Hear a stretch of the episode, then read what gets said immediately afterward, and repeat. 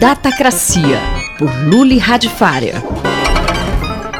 Luli, o que são essas tais NFTs, hein? Olha, NFT vem do nome token não fungível. O que é um token não fungível? Basicamente é um certificado é, de autenticidade para um produto eletrônico. A princípio é uma ideia muito boa, porque você sabe que as coisas que estão na sua máquina, você cria uma cópia absolutamente perfeita. Né? Você tem cópias perfeitas de documento de texto, cópia perfeita de imagem, cópia perfeita de vídeo, etc. O que, que, é isso? Isso é uma cópia que ela é um certificado de autenticidade para impedir uma cópia de um produto digital. Por que, que a gente chama de não fungível? É só você pegar, por exemplo, a diferença entre um livro e um quilo de ouro. Um quilo de ouro eu posso fundir e posso transformar em outras coisas. Um livro, se eu tentar transformar aquilo em qualquer outra coisa, é, ele vai se destruir, ele vai perder o valor de livro dele. Então a ideia do token não fungível é a ideia de associar a ideia das criptomoedas e da segurança com a arte digital. Ah, mas se é um certificado, por que tanta especulação, Lully? Ah, bom, o mundo da arte é um mundo de especulação, né? Aliás, você está juntando dois mundos especulativos, que é o mundo da arte e o mundo da, da criptografia.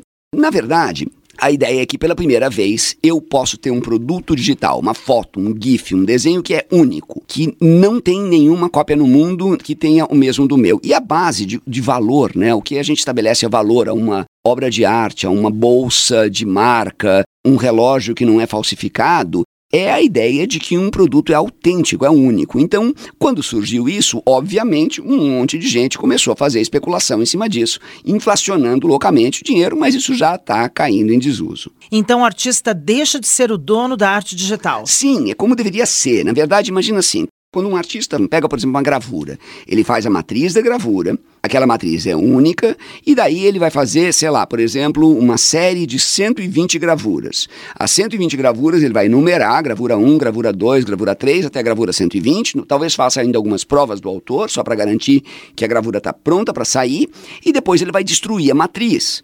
Ou seja, ele não pode sair construindo. Do mesmo jeito que o governo não pode sair imprimindo dinheiro loucamente, você não pode sair imprimindo mais cópias. Então é a mesma ideia, como deveria ser no mundo da arte. Além da questão da autenticidade, que outras vantagens esse sistema tem? Olha, a maior vantagem que ele tem é a gente juntar isso com a ideia que as pessoas têm de muita falsificação e polarização meio de redes sociais, fake news, etc. Imagina que eu tenho uma fotografia que eu tirei e essa fotografia é autêntica. Aí alguém pega essa fotografia da internet, falsifica essa fotografia e diz que essa fotografia fui eu que tirei. Eu posso provar com a NFT associada à fotografia que, olha, não, a fotografia que eu tirei é essa, isso aqui é uma falsificação, isso aqui não é a minha foto. Então, pode ser muito bom. No fundo, é uma evolução da arte. A ideia de você ter todos os seus desenhos no computador e se alguém roubar o computador, ele fica dono de todos os seus desenhos, ou se alguém copiar o seu disco rígido, fica dono de todos os seus desenhos, é uma ideia muito complicada e isso é uma correção. Passada a febre, passada a loucura da novidade, eu acredito que a gente vai começar a tratar fotografia é, séria, né? fotografia profissional, fotografia de concurso, arte em geral, sempre associado a NFT, porque isso garante autenticidade e isso é bom para todo mundo. Eu sou Sandra Capomatto, você ouviu Luli Radfarer.